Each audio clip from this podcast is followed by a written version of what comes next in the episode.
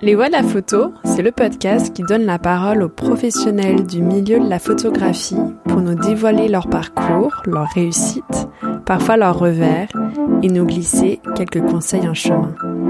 J'espère que cet épisode vous plaira. Bonne écoute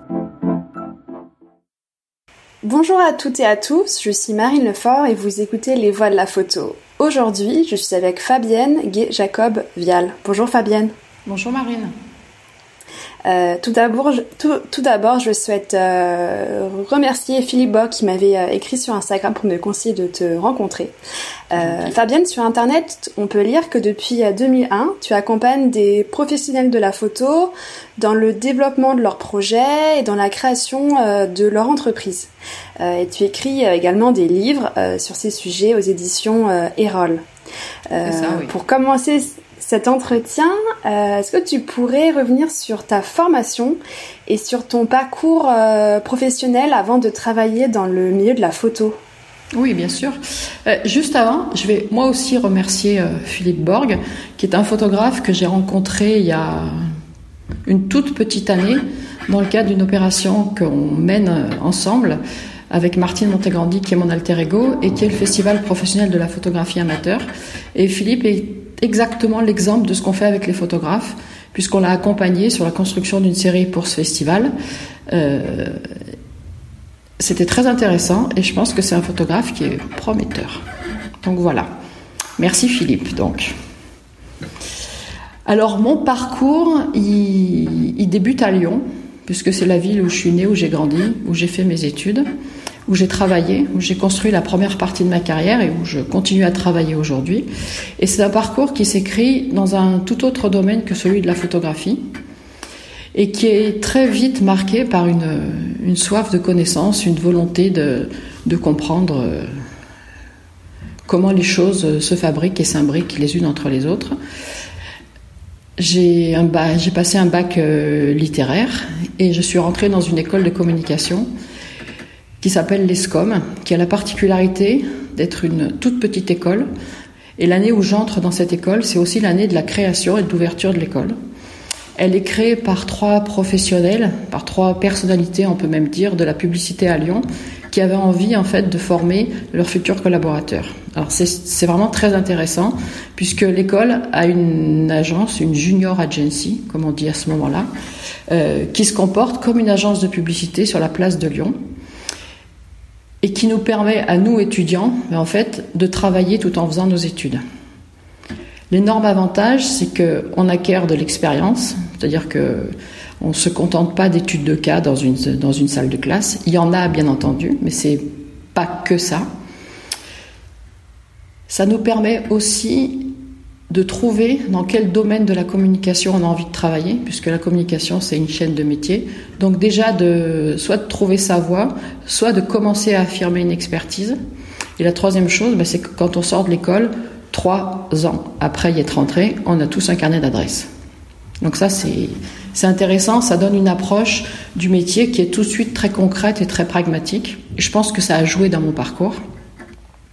Alors moi, en ce qui me concerne dans cette école, je suis très vite attirée par tout ce qui est le domaine du marketing, tout ce qui va relever de la stratégie et de la planification. Et j'ai la chance d'avoir un, enseignant qui est l'un des fondateurs de l'école, qui a une grosse agence de publicité à Lyon et qui envisage ces sujets avec des domaines qui sont un peu en marge, mais qui sont la sociologie et la psychologie. Et ça, ça m'intéresse beaucoup.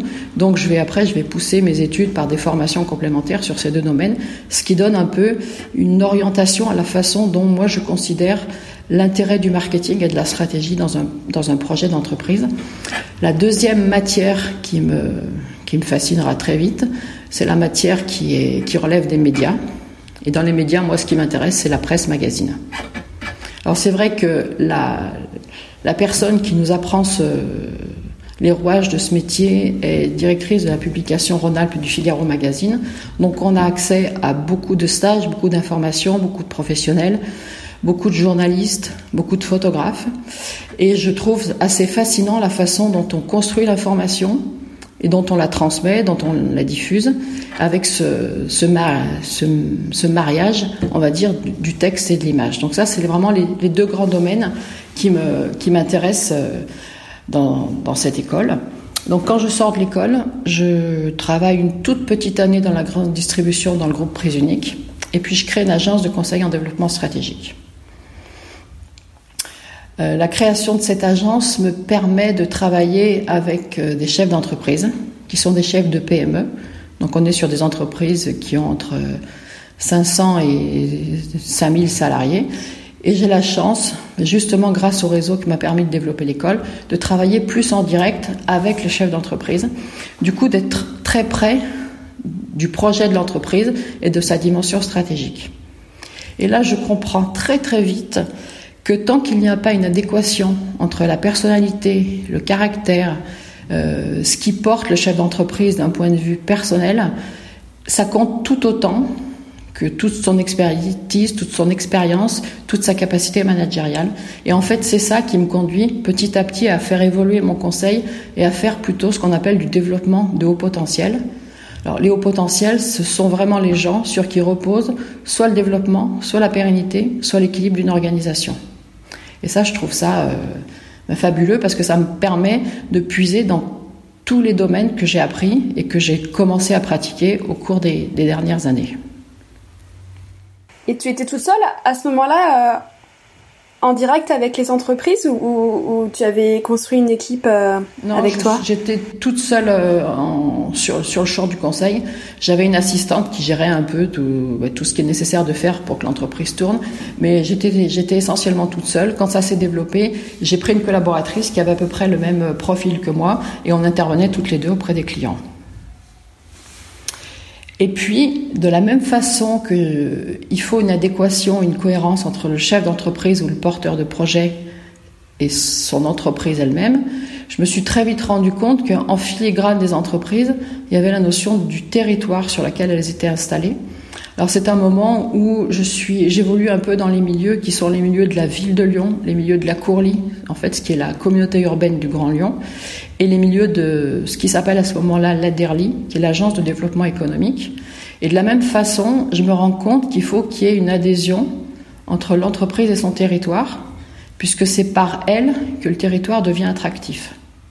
Du coup, je me penche sur toutes les questions qui sont liées à l'attractivité des villes, et c'est ce sujet-là qui me fait rencontrer un jour une ville du sud de la France que je ne connais absolument pas et qui s'appelle Marseille. Alors, j'ai j'ai l'habitude de dire que j'aime bien j'aime bien faire de la recherche, j'aime bien fouiller, j'aime bien comprendre, j'aime bien imbriquer des informations. Donc je commence à faire ça avec à Marseille. Je fais beaucoup beaucoup d'allers-retours entre entre Lyon et Marseille. Et on est dans quelle année là? On est à peu près? en 99. Et à Marseille, je commence à rencontrer les gens qui sont les acteurs de cette ville, qui sont sur le terrain. Et là, j'ai beaucoup de chance puisque Marseille, c'est une ville où le tissu associatif est très très dense, à la fois dans le domaine social et à la fois dans le domaine culturel. Donc je les écoute me parler de leur ville et en les écoutant, c'est vraiment, c'était assez fabuleux puisque c'est vraiment passé de bouche à oreille. C'est-à-dire que je rencontrais quelqu'un qui me disait tu devrais aller voir une telle, tu devrais aller voir un tel. Donc je me suis retrouvée très vite avec euh, des interviews de 100, 150 personnes qui me racontaient leur ville. Et je trouvais ça vraiment intéressant. Alors on est en 99, il y a eu la Coupe du Monde en 98. Et moi qui suis fascinée par la presse magazine, donc je lis régulièrement euh, toutes les semaines tout un tas de titres. Et on parle aussi de Marseille, mais on parle d'une ville qui ressemble absolument pas à celle que je suis en train de rencontrer. Et du coup, je trouve ça très intéressant et ça me ramène au sujet de l'attractivité de la ville, où on voit très bien que la ville de Marseille, la communauté urbaine de Marseille, l'office du tourisme de Marseille sont en train de vendre une ville, de refabriquer une image de cette ville qui est peut-être un petit peu en décalage avec la réalité de la ville. Donc ça, je le garde dans un coin de ma tête et je continue mes interviews. Et un jour, je rencontre deux photographes qui sont Abed Abida et Martine Montegrandi, qui ont créé une entité qui regroupe deux, deux associations qui sont Images Plurielles, qui est donc une maison d'édition de photographie, et une galerie de photographie qui s'appelle Camailleux Marseille. Et je trouve le projet très intéressant par sa dimension sociale, puisque le but était de s'installer dans un quartier qui est le 13e arrondissement, donc qui n'est pas du tout dans le centre-ville, et de s'installer en pied d'immeuble dans une cité de type HLM pour vraiment organiser des échanges, des débats, des rencontres autour de la photographie. Le principe de la galerie de Camailleux Marseille, c'était d'exposer des photographes qui ont une audience nationale ou internationale et de créer autour d'eux une émulation pour les photographes locaux. Parce qu'il faut savoir qu'à ce moment-là, il n'y a pas de lieu de diffusion de la photographie à Marseille, il n'y a pas de galerie établie, identifiée comme ça. Donc ça marche assez bien tout de suite.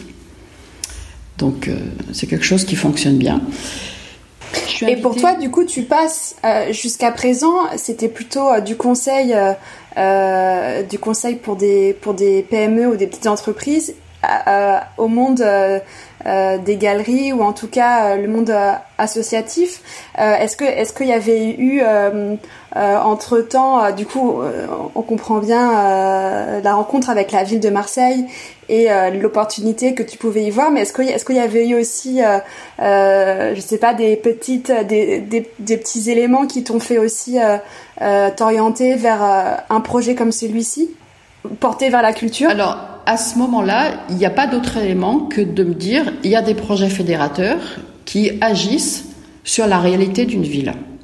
Ce qui va tout changer, c'est que je suis invitée au, premier, au vernissage de la première exposition de la galerie, qui est une exposition de Sophie Elbaz, avec un travail qui s'appelle Contre toute attente, qui est un reportage sur la guerre au Kosovo. Donc il y a beaucoup de monde à ce vernissage, et il y a notamment les photographes marseillais, que je rencontre bah, pour la première fois, mais c'est aussi la première fois que je rencontre plus des photographes que leurs photographies, parce qu'avant, dans mes années de conseil, je croisais des photographes qui travaillaient dans les, organisations que je conseillais, mais je rencontrais surtout l'image qu'ils allaient fabriquer pour l'organisation. J'avais pas de lien direct avec eux. Là, tout d'un coup, je rencontre des photographes avec qui euh, je discute, puis que je vais recroiser après. Et là, je comprends la difficulté à être photographe et à vivre de son métier.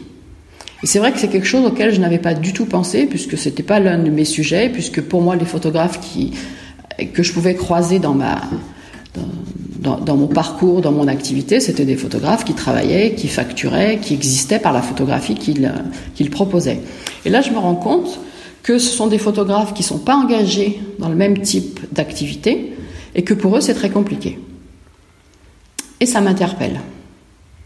Et du coup, c'est ce qui m'amène a proposé à Martine et Abed de prendre en charge le développement d'une partie de l'activité de Camailleux Marseille. Et, de me, et je me, là, je me dis, je vais aller faire ce que les photographes ne font pas, c'est-à-dire que je vais aller voir le monde de l'entreprise que je connais bien et que je vais stimuler les chefs d'entreprise pour qu'ils rencontrent les photographes et qu'à un moment donné, cette rencontre se concrétise dans une commande. Donc là, j'ai un feu vert de Martine et d'Abed. Du coup, je, là, je structure une petite équipe. Euh, donc on sera trois pour faire ça. Et on va, alors j'aime bien dire stimuler les commanditaires de la photographie, puisque dans stimuler, je mets aussi la notion de pédagogie, c'est-à-dire qu'on va dans les entreprises, on va dans les organisations comme euh, euh, les organisations, on va dire patronales, syndicales, la chambre de commerce, qui nous suit assez rapidement. On fait des tables rondes et on leur parle du photographe, de la valeur ajoutée de la présence du photographe lui-même et de la valeur ajoutée de la photographie faite par des photographes plutôt que par les banques d'images. Donc ça fonctionne assez bien. On commence à travailler avec différentes entreprises de différents secteurs d'activité, donc qui passent des commandes par notre intermédiaire au photographe, et nous, on accompagne le photographe dans la gestion de sa commande. C'est-à-dire que ben, y a sur tous les aspects pratiques de la commande et surtout l'aspect, on va dire, qui relève plus de la partie artistique, qui est de l'editing, c'est-à-dire faire un editing qui va satisfaire ce type de client, qui est forcément pas le même editing que celui qui va satisfaire euh, une galerie, un, festival, euh, et les diffuseurs qui sont plus sur le champ artistique de la photographie. Donc ça, c'est le travail de Martine, qui les accompagne là-dessus, et ça se développe assez bien. C'est un petit peu comme un comme un rôle d'agent. Euh, ce que vous là à ce moment-là, c'était du coup une commission qui, qui était prise sur les, les commandes. C'était pas une commission. C'était ça un peu le modèle c'était pas vraiment une commission, c'était dans la facturation qu'on faisait à nos clients. Il y avait une ligne qui était réservée à Camailleux Marseille, qui était gestion et coordination du projet, et le photographe était payé pour sa prestation, était payé à part entière pour sa prestation. Donc c'est quelque chose qui fonctionne bien, c'est quelque chose qui fait venir à nous beaucoup de photographes. Du coup, on crée un centre de ressources. Du coup, Martine lit énormément de portfolios et on, on organise ce centre de ressources en se disant il y a les photographes qui sont plus aptes à faire de l'architecture, ceux qui sont plus aptes à faire du portrait, ceux qui sont plus aptes à faire du reportage. Donc ça crée un flux aussi de gens qui, viennent à, Camailleux-Marseille, qui se dirigent vers nous pour avoir des conseils, pour savoir un petit peu comment s'organiser, à la fois d'un point de vue artistique et d'un point de vue, on va dire, d'une carrière sur un volet plus économique. Et puis au bout d'un moment, je me dis, ça c'est bien, mais moi je suis très intéressée par tout ce qui relève de la transmission. Donc je me dis, ce qu'on a fait avec les entreprises, on va le faire en direction du jeune public. On va aller voir les jeunes, les petits ou grands, les enfants, et on va leur expliquer qui est un photographe, comment se fabrique une photographie, et surtout on va leur montrer que la photographie c'est quelque chose qui dit et qui exprime quelque chose. Donc de la même façon que ce que j'ai structuré une équipe pour aller dans le monde de l'entreprise, je structure à nouveau une équipe, donc euh, on commence à s'agrandir, et on propose aux établissements scolaires et aux centres sociaux, et ça c'est très important puisque Marseille est une ville où il y a énormément de centres sociaux qui irriguent tout son territoire. Marseille c'est une très grande ville avec un territoire qui est très étendu. Euh, j'ai dit tout à l'heure qu'il y avait beaucoup d'associations culturelles. Il y a aussi beaucoup de centres sociaux qui accompagnent les populations dans leur euh, vie quotidienne. Euh, donc on travaille avec eux à peu près de la même façon. Donc cette, partie de l'équipe va à la rencontre des établissements scolaires et des organisations dans lesquelles on a des, publics, qui soient des jeunes publics, mais on a aussi beaucoup de, de groupes femmes, de groupes de primo-arrivants, avec qui on met en place des actions autour de la photographie Concrètement parlant, ce sont des ateliers de photographie qui sont tous faits par des photographes que l'on rencontre soit par le bouche à oreille, soit qui sont dans notre centre de ressources et à qui on fait appel en fonction du match qu'il peut y avoir entre leur profil et le profil des, personnes avec qui vont devoir travailler. Vous travaillez à ce moment-là, vous travaillez avec euh, combien de, de euh, photographes? À peu près dans votre euh, centre de ressources, il y a à peu près combien le centre de, ressources euh, On va dire qu'il va monter en puissance. Au début, il en a très vite une cinquantaine. Après, on a 300 euh, photographes dans le centre de ressources. Alors, c'est pas le rôle d'agent puisque on, on, fait appel à eux quand on a une commande qui peut leur correspondre, mais on n'est pas engagé auprès d'eux pour trouver uniquement pour eux et pour certains une commande particulière. Donc on continue tranquillement à se développer comme ça. Alors maintenant, c'est assez classique ce type de, démarche et de structure, mais au moment où on le fait, c'est assez précurseur. C'est aussi pour ça que ça marche bien et qu'il y a pas mal de monde qui, qui nous rejoint. Alors quand je dis pas mal de monde, c'est effectivement des photographes, mais c'est aussi des, des des gens qui ont des salles, qui ont des, des On a fait des expositions dans des gymnases, on a fait des expositions dans des bibliothèques. Il y a tout un tas de gens qui se disent il y a quelqu'un qui est en capacité de nous proposer des expositions, donc on va faire appel à eux. Et puis le troisième secteur que je développe, bah, c'est celui qui est relatif au territoire, bien entendu, parce que j'y reviens.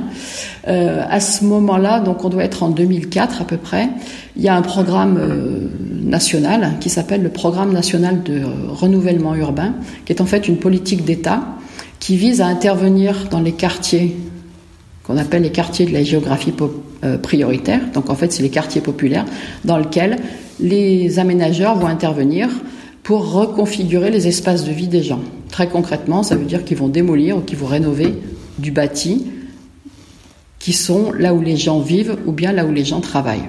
Et dans le cadre de cette politique nationale, il y a un pan qui s'appelle la politique de la ville, qui est chargé de toute l'action sociale dans ces quartiers-là. Et dans l'un des volets de, cette action sociale, c'est initier des actions artistiques dans les quartiers.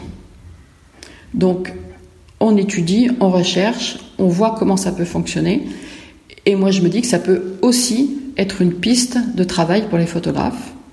Donc, on, je structure une nouvelle équipe avec qui, de la même façon qu'avec les entreprises, de la même façon qu'avec le milieu scolaire et les centres sociaux, on va stimuler tout ce que sont les bailleurs sociaux, tout ce que sont le service des départements et des villes, pour voir comment est-ce qu'on peut mettre en place des actions photographiques dans les quartiers. Alors je pense, alors ça, ça a été une très grosse partie de notre activité. Je pense qu'on a dû rentrer dans toutes les cités de Marseille, au moins dans 90% des cités de Marseille. Une fois encore, concrètement parlant, ça se passe d'une façon qui est très simple, c'est-à-dire qu'il y a un photographe qui est identifié, qui va aller sur le territoire. Donc c'est à l'échelle d'un quartier, voire l'échelle d'une cité. À Marseille, il y a beaucoup de cités et de grandes cités, qui va produire de la photographie en fonction de ce que lui est et de ce qu'il porte, et qui va aussi animer des ateliers avec les habitants de ce quartier-là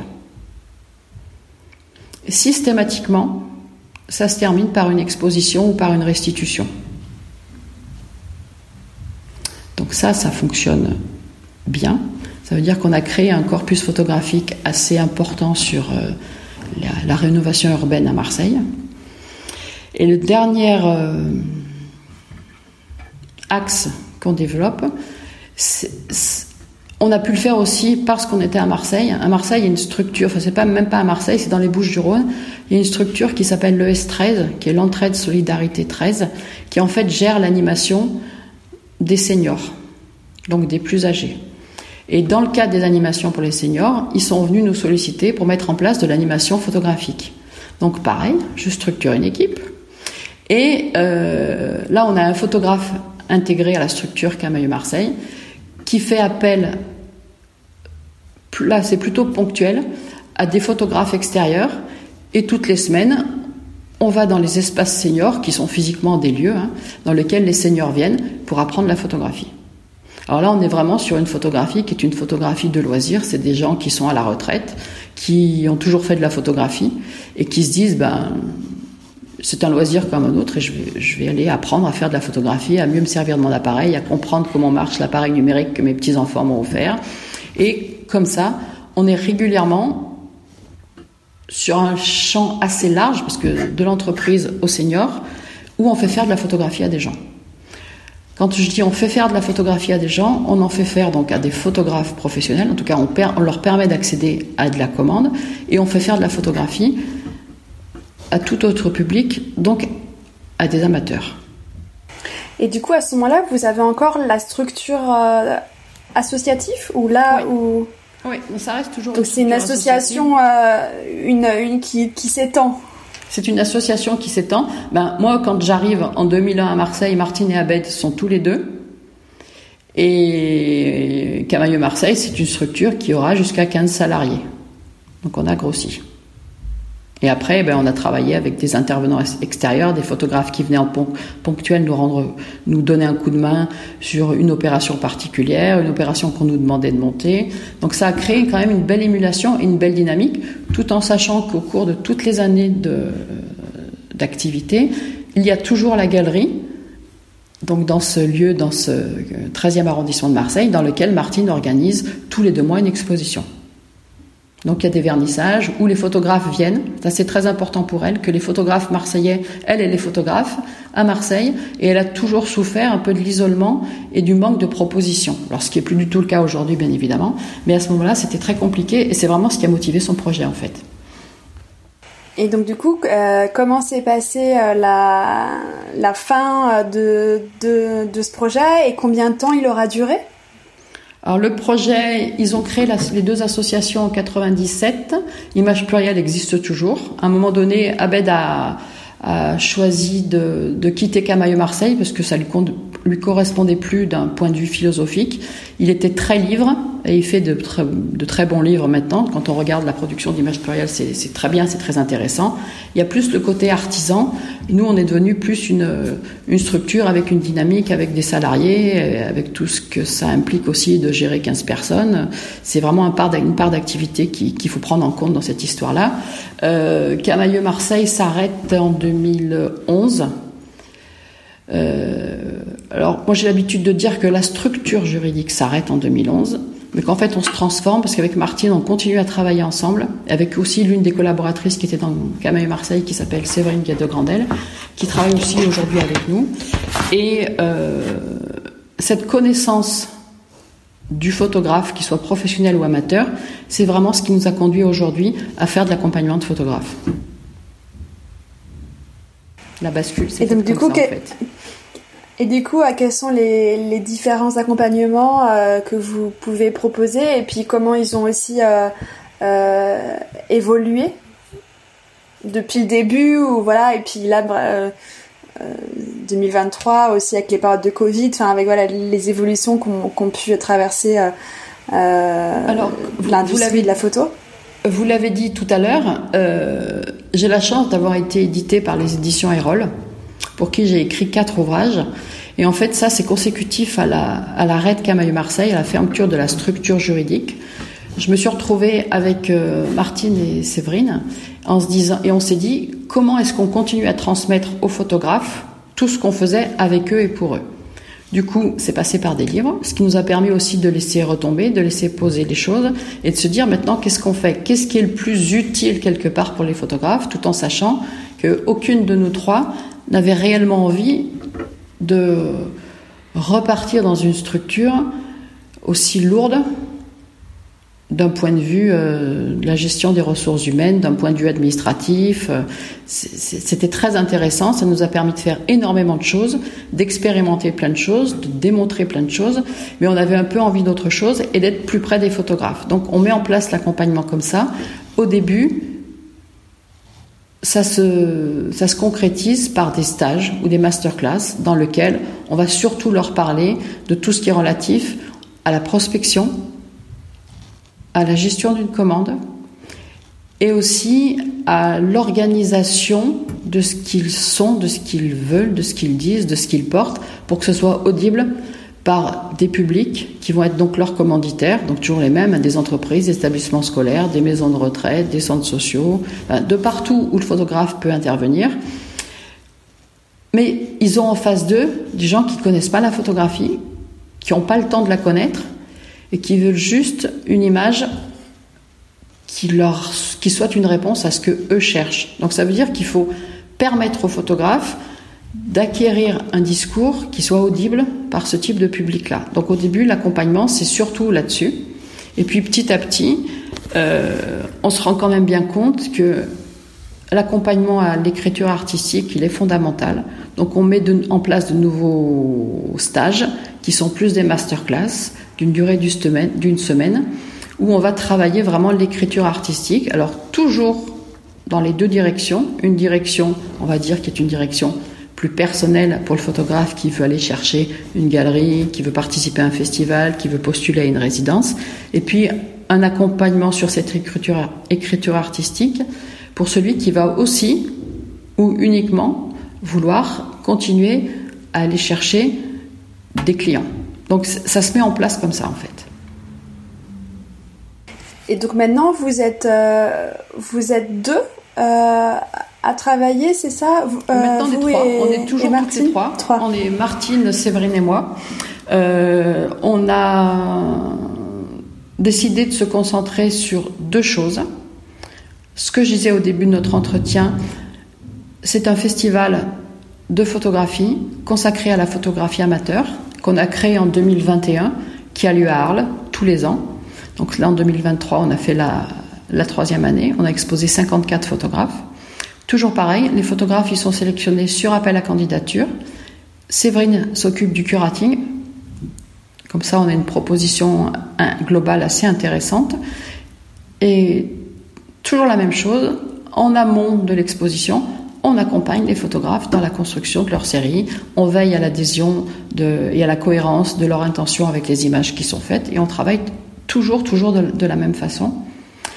Et la deuxième chose sur laquelle on se concentre, c'est sur l'accompagnement des professionnels avec des photographes que l'on suit depuis plusieurs années, sur qui on travaille plus sur une dimension d'œuvre, sur une dimension de, plusieurs travaux qui vont vraiment euh, signifier quelque chose et leur correspondre on va dire que c'est déjà pas mal de s'occuper de ces deux structures. Et vous avez à peu près, euh, il y a à peu près combien de photographes avec euh, lesquels vous travaillez euh, du coup sur la deuxième partie, sur la partie plus accompagnement Alors, personnalisé on a, on a, cinq photographes qu'on accompagne de façon, je vais dire très très dense, très régulière. Et après, ce sont des photographes que l'on va croiser qu'on va accompagner pour une, pour un, dans un but précis, parce qu'ils préparent une exposition, parce qu'ils veulent se préparer, ce que je disais tout à l'heure, à une résidence. Là, c'est un peu un flux, c'est un peu au fil de l'eau. On va dire qu'au cours des trois dernières années, on en a creusé une vingtaine. Une petite vingtaine. J'ai une euh, question qui est, qui est voilà qui est toujours assez qui est euh, assez euh, grosse, qui, qui regroupe plein d'autres sujets. Donc l'idée c'est vraiment c'est de l'apprendre par langue qu'on veut. c'est quelles sont les évolutions que vous auriez pu voir dans le milieu de la photo durant ces dernières années et, et, celles que vous pouvez apercevoir dans les prochaines on n'est pas solution dans la photographie, donc vraiment c'est plutôt euh, à travers les échanges que vous avez avec des photographes, avec euh, voilà euh, les projets que vous faites, le festival, etc. Est-ce qu'il y a des quels un peu les les, ressentis que vous avez sur les évolutions que vous pouvez apercevoir et que vous avez vues? Moi, j'ai envie de parler. Votre question, elle me fait penser tout de suite à déjà à l'élargissement des publics. Je trouve qu'entre le moment où moi j'intègre Cameuil Marseille, donc en 2000, 2001, 2002, et maintenant, il y a de plus en plus de personnes qui sont intéressées par la photographie et qui sont intéressées par le discours, le récit que porte la photographie.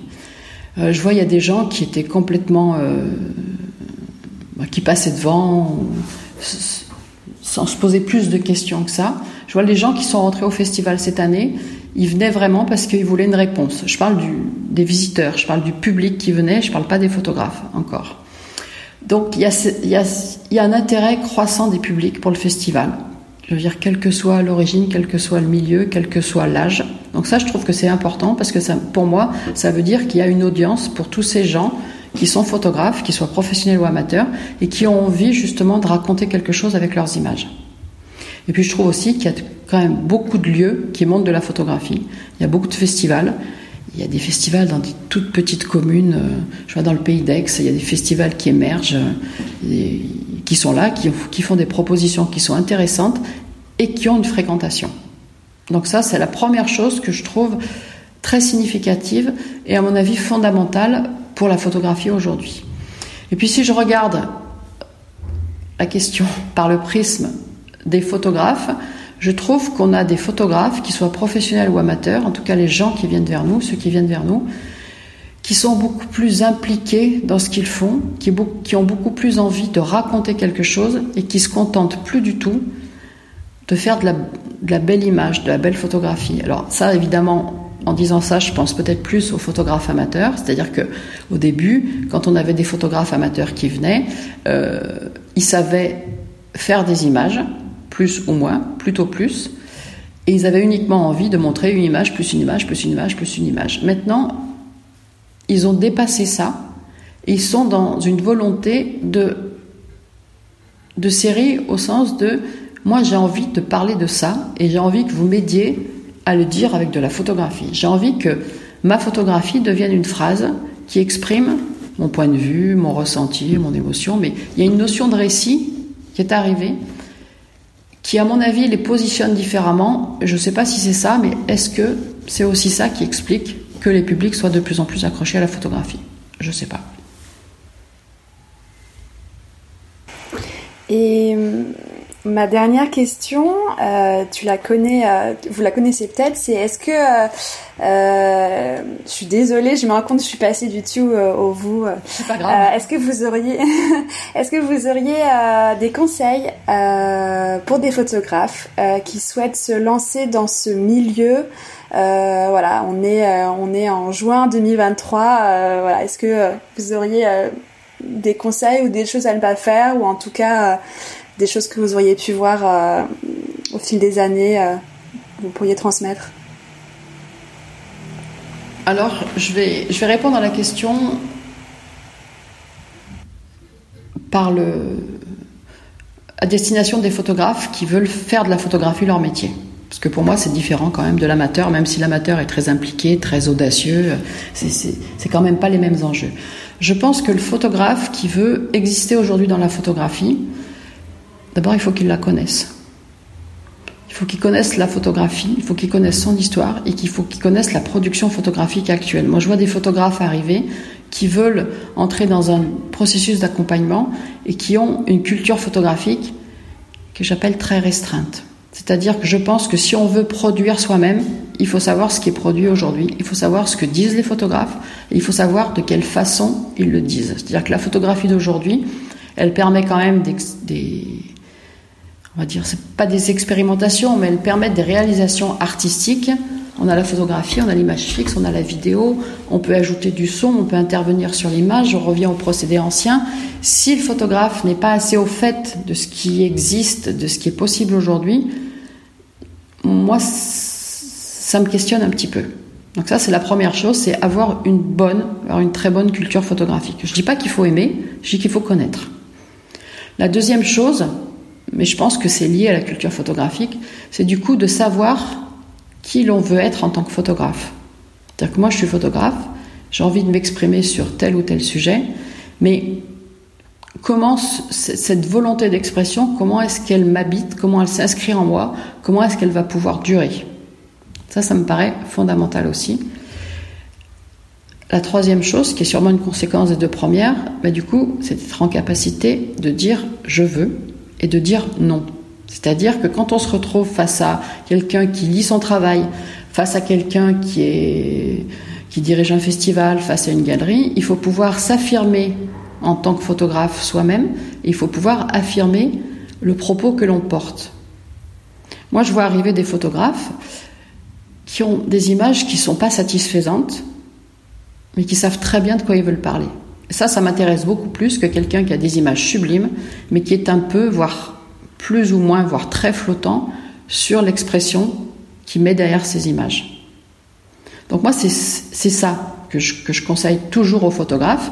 Et puis après, euh, c'est de se dire que si on est photographe et qu'on veut être un artiste, qu'on veut exister euh, par une galerie, ben c'est que c'est long et c'est qu'il faut se donner le temps de faire, il faut se donner le temps de produire, de laisser poser, de revenir sur sa production et de construire comme ça son travail. Pour moi, le temps fait partie forcément de la production artistique. Ça, me paraît euh, incontournable. Alors, il faut savoir si on est capable de faire ça, si on est capable de prendre le temps, si on est capable de s'arrêter et de laisser venir les choses. Et puis pour les photographes qui veulent plus se diriger vers de la photographie dite de commande, j'ai envie de dire c'est les mêmes conseils, c'est-à-dire que quand on est photographe et qu'on arrive vers un client, si on n'a pas de culture photographique, si on ne sait pas ce qu'on veut, si on ne sait pas comment on va le dire, on peut être sûr que ça ne marchera pas. Effectivement, je pense que l'éducation euh, et la confiance en soi qu'on peut aussi acquérir en ayant euh, vu des images, appris, euh, voilà, sans avoir, je pense, là on, on, parle pas de spécialement faire de, de, de l'histoire de la photo, mais en tout cas, je pense se nourrir, il faut se, nourrir, de, voilà, se nourrir de photographie et se, se voilà, oui, parce que se nourrir, s'impliquer. Moi, je, je, crois que nourrir, ça, ça conforte et ça ouvre des portes aussi. Ça permet de reconsidérer ce qu'on voulait faire et de se dire bon bah j'ai vu ce que font les autres, mais moi je suis vraiment assuré que ma première idée c'est celle que je veux conserver, ou bien de faire évoluer son idée. Moi c'est ce que j'essaye d'apprendre aux, personnes qui travaillent avec moi sur la sur la durée, parce que on a des groupes de photographes, des groupes qui sont des photographes amateurs, qu'on fait travailler comme ça sur plusieurs années, où on développe justement leur appétit de la photographie, on développe leur, leur culture photographique, et on voit la façon dont ils traitent leur sujet, elle est fondamentalement différente à partir du moment où ils sont allés se nourrir. En fait, ça change tout. Ça change tout dans le traitement du sujet, dans l'approche artistique qu'ils en ont, et effectivement, comme vous le dites, dans, l'assurance qu'ils ont par rapport à leur sujet. Mais je vois le, festival de photographie amateur, il y a des, professionnels, soit photographes, soit directeurs de galerie, responsables de photographes, éditeurs qui sont venus et qui ont dit mais vous rigolez, c'est pas de la photographie amateur, c'est vraiment de la photographie qui est pensée, qui est posée. Mais oui, c'est juste parce qu'ils ont ils ont pris le temps en fait. C'est c'est pas plus compliqué que ça, j'ai envie de dire. C'est-à-dire que mon travail s'inscrit plutôt dans une photographie qui relève, par exemple, du document intime. Ben, je vais aller voir ce que font les photographes dans cette, dans, sur ce champ-là. Je vais voir comment ils ont abordé. Je vais lire des articles. Je vais écouter des interviews. Je vais voir comment ils ont pensé et construit leur propre travail pour m'en nourrir et du coup penser et produire le mien. C'est juste ça. Juste, mais pas toujours si. C'est vrai. Absolument, c'est vrai, oui. C'est vrai. Merci beaucoup, euh, Fabienne, pour, pour cet échange. Je pense qu'on a appris euh, plein de choses et j'étais voilà, enfin, ravie de vraiment en savoir plus sur euh, sur différents projets sur lesquels euh, euh tu as pu travailler et puis ce que tu fais ce que tu fais encore maintenant, le festival de photographie amateur qui, qui vient de se terminer il y a peu de temps à Arles. et pour tes conseils que tu as pu aussi donner aux photographes. Donc merci beaucoup. Merci beaucoup de m'avoir interviewé. Et à très bientôt. À bientôt. Merci. Au revoir, Marine. Merci d'avoir écouté Les Voix de la photo. Pour faire connaître le podcast à plus de monde, je vous invite à laisser un commentaire et 5 étoiles sur Apple Podcast. Si vous voulez me faire part de vos remarques, m'indiquer des personnes que vous souhaitez entendre ou en savoir plus, vous pouvez me suivre sur les réseaux sociaux, sur Instagram, LinkedIn et Facebook. À très bientôt!